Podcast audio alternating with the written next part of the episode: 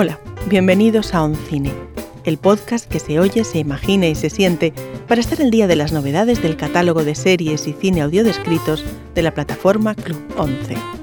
Yo soy Isabel Navarro y hoy te invito a descubrir cuatro títulos sobre la complicidad y la sororidad femeninas con los que te vas a reír, emocionar, sufrir y reconfortar. Porque ni la felicidad tiene por qué ser ñoña ni la melancolía triste, y las hermanas pueden ser de sangre o escogidas, pero sin duda la vida siempre es mejor con ellas al lado. La primera de las novedades del catálogo de Audesk es Mujercitas, en la nueva versión de la directora Greta Gerwig, que ha sabido actualizar el clásico con sensibilidad contemporánea. También nos llamaremos la atención sobre una de las mejores películas de 2019, que sin embargo pasó desapercibida en nuestras carteleras, The Farewell, una humilde y aparentemente pequeña comedia sobre una familia china en la diáspora de la inmigración que regresa a casa para despedir a la abuela enferma.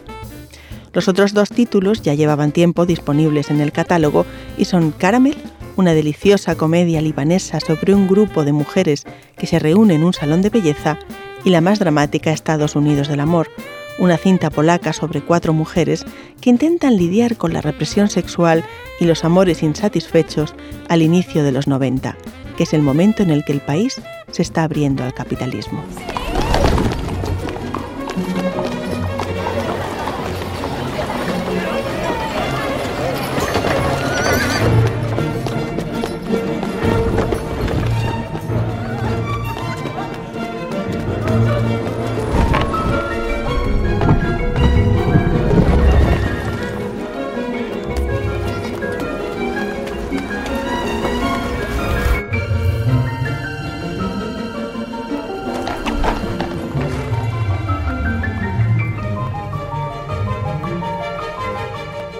Todas tenemos en mente el argumento de Mujercitas, la novela de Louisa May Alcott que cuenta las peripecias de las hermanas March entre las Navidades de 1863 y 1864, mientras sobreviven a las estrecheces económicas y esperan el regreso de su padre de la guerra civil. Meg es la maternal hermana mayor. Beth toca el piano y encarna la bondad y la fragilidad. Amy, la más superficial, es tan bella como terrenal en sus aspiraciones, mientras Joe, nuestra favorita, ¿por qué lo vamos a negar? Corre, escribe, salta, ironiza, lee sin parar, nunca se traiciona a sí misma por agradar y es capaz de vender su melena por la familia. Lo difícil es que, con los mismos mimbres, sin perder el encanto ni la frescura, Greta Gerwig, directora también de la excelente Lady Bird, que también podrás encontrar en nuestro catálogo, consigue hacer algo completamente distinto sin que dejemos de reconocer todos los ingredientes del original. Sí, sí, sí, sí, sí. Señor presidente y caballeros, quisiera proponer la admisión de un nuevo miembro. Alguien que estaría profundamente agradecido y aportaría muchísimo al espíritu del club. Propongo a... El señor Theodore Lorenz. Ni hablar, ¿qué dices? ¿Yo? ¿No? ¿Qué? Venga, estaría bien. Es un chico de verdad. Me- Y no queremos chicos. Este es un club para señoritas. Yo creo que deberíamos. ¿Por qué? Aunque nos dé miedo. Yo digo que sí. Es, es Lori. ¿Qué? Lo No, cambiaría por todo. favor. Muy bien, vamos a votar. Alzad la mano. espera, arriba, yo. arriba, arriba. Sí. Levanta la mano, es Lori. Vale, sí. Y como no hay mejor momento que el presente... Señoritas, señoritas, por favor, por favor, esta estratagema es mía, yo merezco la culpa. Yo solo ha cedido tras mucho insistir, ¿verdad? Sí, sí, Simplemente querría decir como muestra de agradecimiento. Y. eh, ay, Vamos, y medio para promocionar las amistosas relaciones Sí, entre sí. naciones colindantes. y por dicho. ello os hago entrega de este juego de llaves de una pequeña oficina de correos que he instalado en el bosque junto al estanque. Sí, cuatro llaves, una para usted, ¿Señor? querida. Eh, Meg, sí. Y para ti esta Oh, otra. gracias, Esta señor. para mí y así les doy las gracias por el favor y ocupo mi asiento como miembro de su club. En esta versión, la innovación más audaz es la estructura, ya que la película empieza a la mitad de la historia, con una Joe madura que vive en Nueva York y sobrevive trabajando como maestra y vendiendo relatos en periódicos.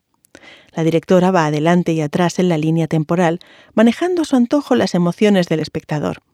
Las escenas del pasado brillan cálidamente, como vistas a la luz del fuego, llenas de rojos y verdes radiantes, mientras que en el presente, cuando las hermanas han perdido su inocencia, la luz es azulada y pálida, como si la separación de la familia hubiera despojado al mundo de su color.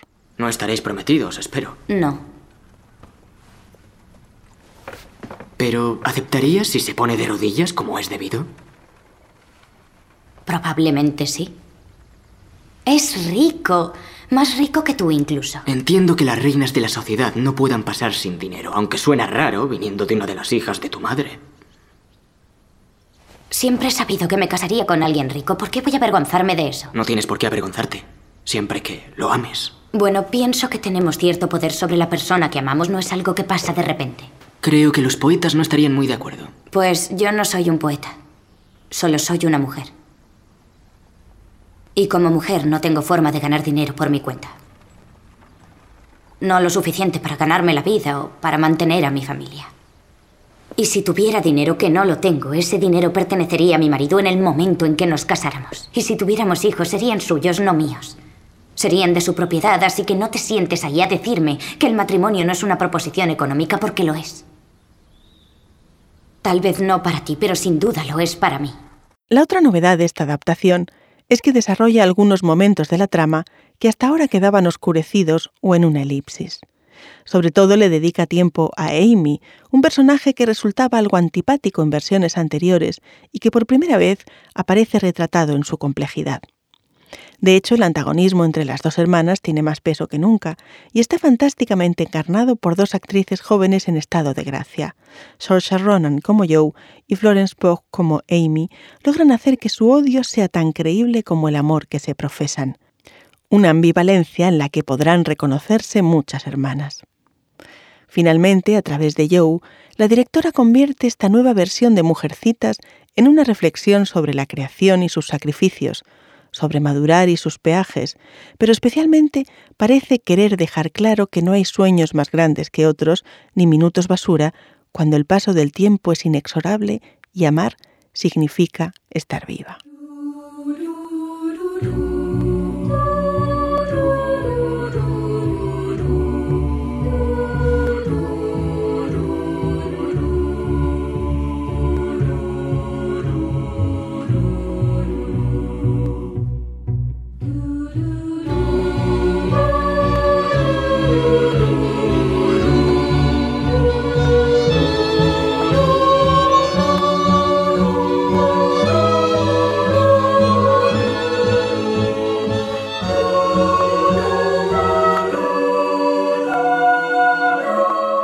Farewell, que significa el adiós, aunque extrañamente para su estreno en España se prefirió no traducir el título, es una película aparentemente pequeña que va creciendo en matices y densidad emocional.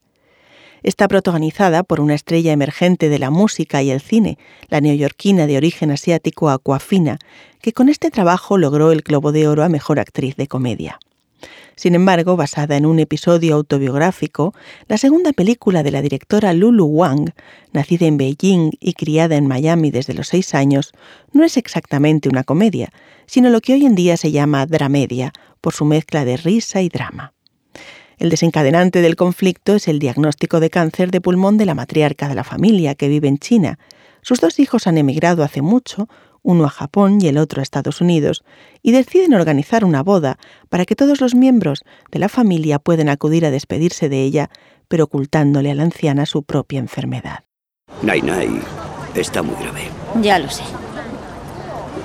No sabe nada sobre su enfermedad. Ya lo sé. Tienes que tener cuidado. No se puede enterar. Ya lo sé. Me lo dijo mi padre. Sé que estás triste. Pero eso da igual. No puedes decírselo. Ya lo sé. No le queda mucho tiempo. Ya lo sé. No vamos a decirle nada. Ya lo sé. Pase lo que pase. No puedes decírselo. Billy, el personaje interpretado por Aquafina, es la nieta que vive en Estados Unidos. Una mujer de 30 años que no ha logrado el éxito profesional que todos esperaban de ella y se siente perdida. De niña pasaba los veranos en China junto a Nainai y esos momentos con su abuela se han quedado congelados para ella como el Edén perdido. La película lanza esta pregunta moral desde el principio. ¿Es correcto mantener el secreto o debería ser desvelado?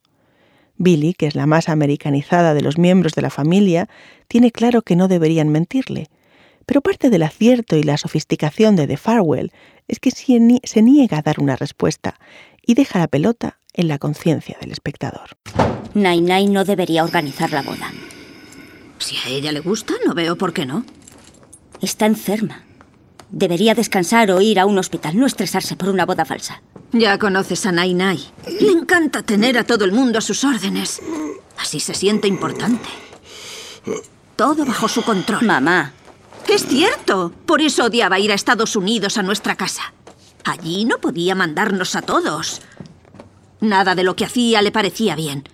Pero no podía quejarse porque era mi casa. Mamá, para. ¿Qué? ¿Qué he dicho? Siempre has tenido problemas con ella, pero Yo no tengo problemas con ella. Ella los tiene conmigo. ¡Se está muriendo! ¿Puedes ser un poco más sensible? ¿Qué quieres que haga? ¿Que grite y llore como tú?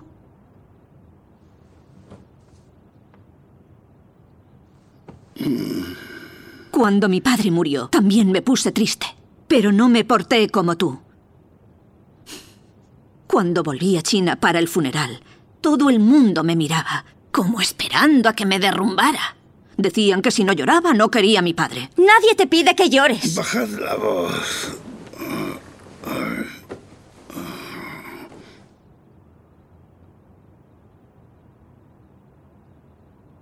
No me gusta exteriorizar las emociones como si estuviera en el zoo.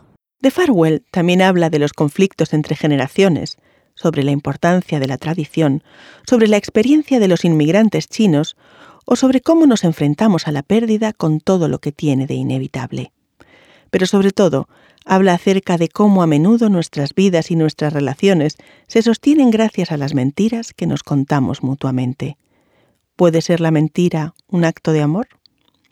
Y todo eso rodeado de los personajes y las escenas surrealistas que suelen darse en el contexto de la preparación de una boda y su celebración, ya que la directora Lulu Wang tiene la habilidad de crear situaciones que oscilan entre la tristeza y la risa, a veces en el transcurso de una misma escena.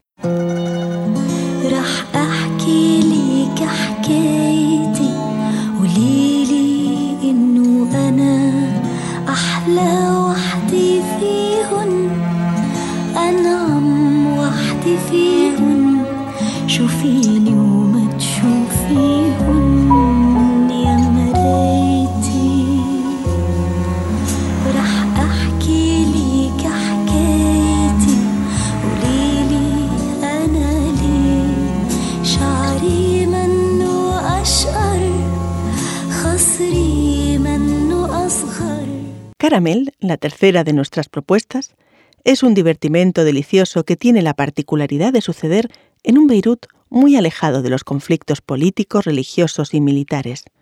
Sus protagonistas son un grupo de mujeres que comparten intimidad, risas y lágrimas en un salón de belleza.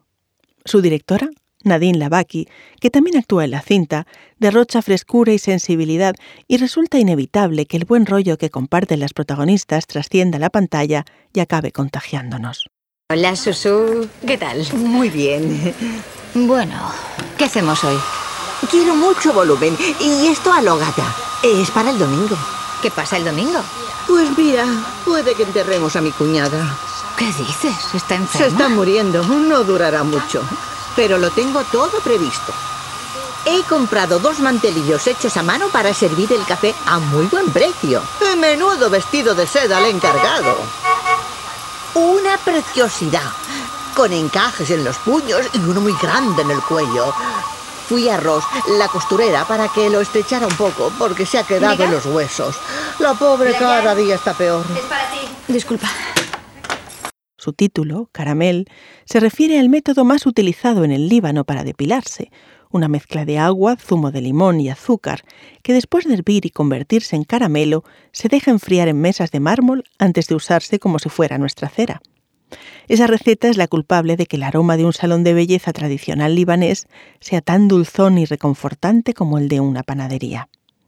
En el salón de belleza de esta historia trabajan tres jóvenes esteticistas, una cristiana enamorada de un hombre casado, una musulmana asustada ante su próximo matrimonio y una chica retraída y atormentada por su lesbianismo.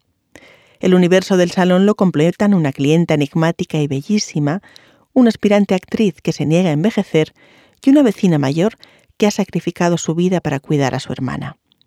Todas ellas acaban conviviendo por encima de edades y religiones, en un canto a la sororidad y a la diferencia que deja buen sabor de boca y reivindica un Líbano lejos de la violencia y los estereotipos.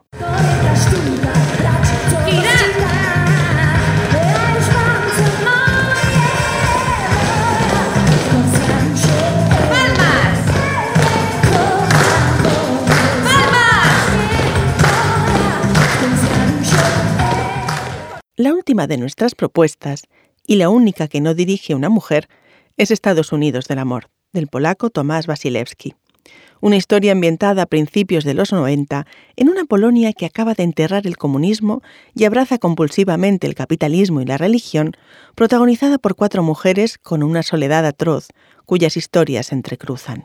Voy a comprar una lavadora y una alfombra para la entrada. Muy bien.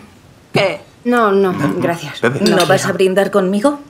Bebe. Soy tu amiga. Bueno, ¿y hace mucho que estáis juntos? ¿Cuántos años? 15. Malgosia tiene 14 ya, así que Bueno, 15. salud. Salud. Salud. Salud, Marcena. 15 años y medio. Mm, Por cierto, he conseguido Fanta. Mm, ¿De verdad? Sí, he ido a comprar al Betex. Acaban de recibir vaqueros. ¿De dónde has sacado los dólares? Edek me mandó marcos alemanes, los cambié. Mm, son preciosos. ¿Y? Muy bonitos. ¿Originales? Sí. ¿Y el color? ¿Qué te parecen? Me gustan. Muy llamativos. No están mal. Es Isa. No bebas más. ¿Quieres que te compre unos? Eso es un marido. Ya me los compraré yo.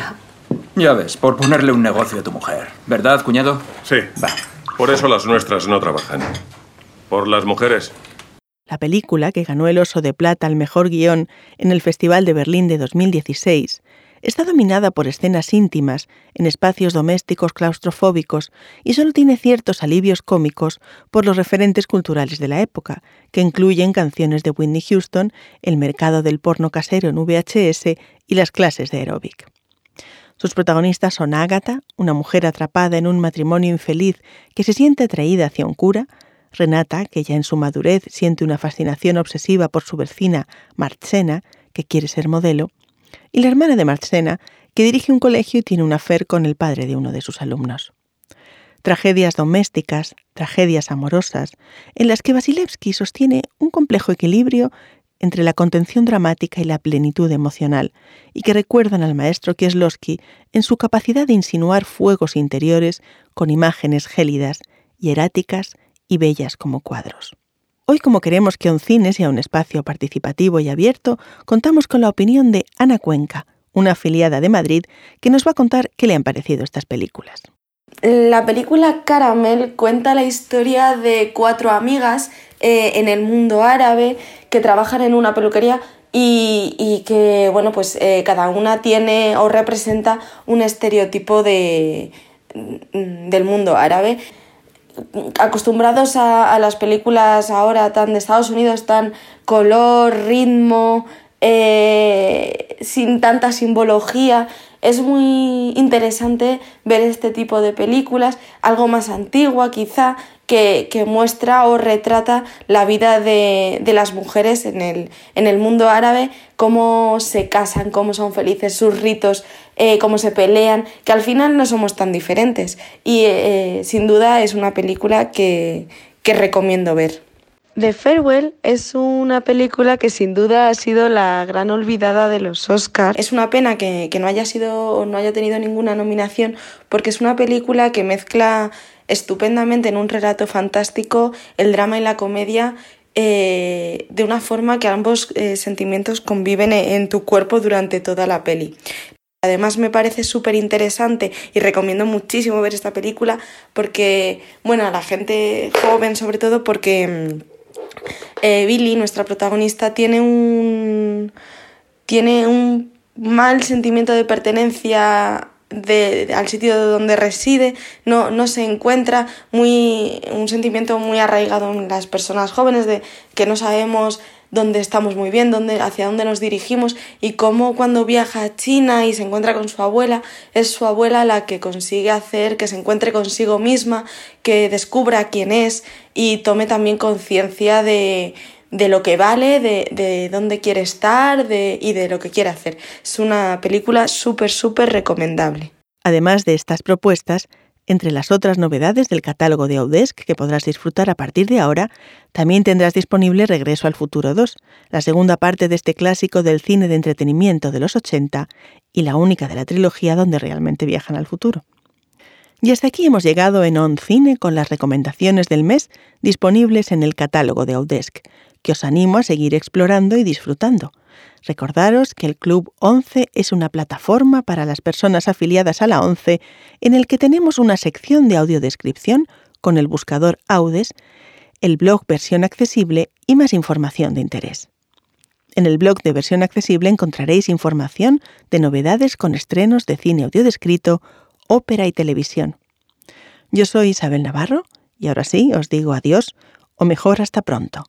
Ya sabéis, escuchad cine ved cine, imaginad cine y sobre todo, no os quedéis sin historias.